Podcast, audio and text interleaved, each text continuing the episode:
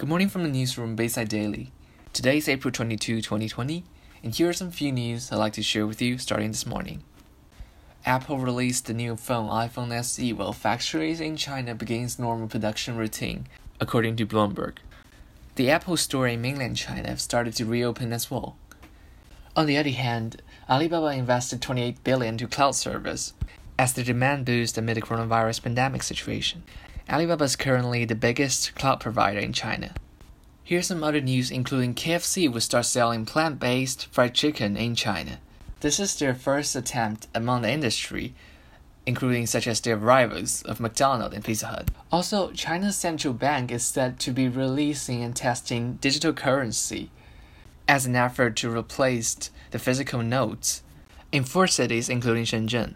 This is another effort for Chinese central bank to promote cashless payment, while it's set to be start later this year. In our nearby cities, Hong Kong reached its highest unemployment rate in more than nine years, which gives us a very pessimistic future about the city's economy amid the coronavirus pandemic. While we're looking at global trading, the pork price is said to be reaching its highest around September this year, which is approximately like three months later, according to Reuters.com. On Wednesday, Shenzhen released its new statistic report on its economy in 2019. The city's GDP grew by 6.7% year on year, reaching 2.69 trillion yuan, which is approximately 381 billion in US dollar. And here are some updates on the coronavirus situation around the world. Shenzhen yesterday confirmed no new COVID 19 cases, while one patient has been discharged from hospital after recovery. As of midnight yesterday, the city had confirmed a total of 461 cases. The Hong Kong government have reinforced a stricter policy for re entry, as the visitors will have to now stay for four weeks upon arrival. The United States have reached 823,000 cases, but medical institutions in America are improving their capacity in diagnosing new coronavirus cases.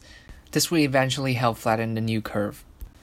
A new report from Caixin indicated new improvements in COVID-19 vaccine from Chinese medical team on April 20th, led by Professor Qin Chuan from Chinese Academy of Medical Sciences.